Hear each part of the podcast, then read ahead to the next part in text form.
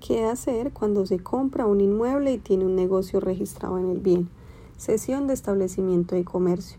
Definición de establecimiento de comercio según el Código de Comercio.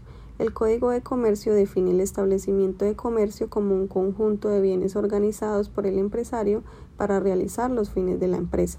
Una misma persona podrá tener varios establecimientos de comercio y a su vez un solo establecimiento de comercio podrá pertenecer a varias personas y destinarse al desarrollo de diversas actividades comerciales.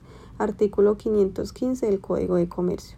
El establecimiento de comercio es aquel lugar donde se realizan los fines de una empresa.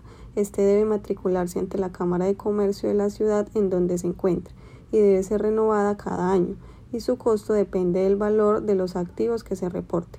Los beneficios al estar matriculado el establecimiento. Acreditación y visibilidad al comerciante frente a otras personas. Facilita la obtención de créditos ante entidades financieras, acreditan a sus o sus propietarios como comerciantes y evita posibles sanciones por parte del ente de control cuando ya no queremos o no podemos continuar con la administración de un establecimiento de comercio, este puede ser cedido a cualquier persona. Esta cesión se hace por medio de un contrato en el cual se transfiere total o parcialmente la propiedad a título gratuito. El contrato como mínimo debe contener nombres, apellidos, documento de identidad del cedente, que es la persona quien realiza la cesión, y del cesionario quien recibe el establecimiento de comercio. Y por último, los datos del establecimiento de comercio. Dicho contrato debe estar firmado por ambas partes y a su vez debe ser autenticado en la notaría de su preferencia para darle credibilidad al documento. La autenticación tiene un costo de 12 mil pesos colombianos o 4 dólares estadounidenses. Al momento de realizar dicha sesión, el sesionario debe estar inscrito en Cámara de Comercio y en caso de no estarlo puede inscribirse el mismo día de la sesión pagando el monto que en la actualidad es de 41.900 pesos colombianos o 12 dólares estadounidenses.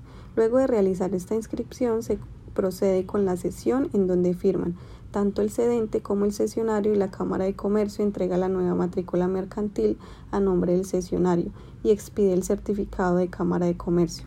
Por lo tanto, el nuevo propietario del establecimiento de comercio sería el cesionario y el costo de este procedimiento es de 105.600 pesos colombianos o 29 dólares estadounidenses. Documento para realizar la sesión. Copia del RUT del cesionario. Fotocopia original de la cédula de ciudadanía del cedente y del cesionario. Diligenciar el contrato de sesión y autenticarlo por ambas partes. El RUT, registro único tributario, como su nombre lo dice, es el registro de todas las personas naturales y jurídicas ante la Administración de la Dirección de Impuestos y Aduanas Nacionales, DIAN, y funciona como identificación del titular para todas las diligencias, obligaciones y derechos que tengan ante la Administración tributaria. Dicha inscripción no tiene ningún costo, el trámite es completamente gratuito y tendrá una vigencia indefinida, por lo que no se exigirá su renovación. La inscripción del RUB se puede realizar directamente en las oficinas de la DIAN o por medio de la inscripción virtual en la página www.dian.gov.com. Para este procedimiento es necesario tener dos fotos nítidas separadas de cara frontal y cara reversa del documento de identidad original en formato JPG o PNG con una resolución mínima de 3 megapíxeles. En el siguiente link te regalamos un paso a paso de este procedimiento, el cual se puede realizar en versión web y en móvil, y la formalización es de manera inmediata.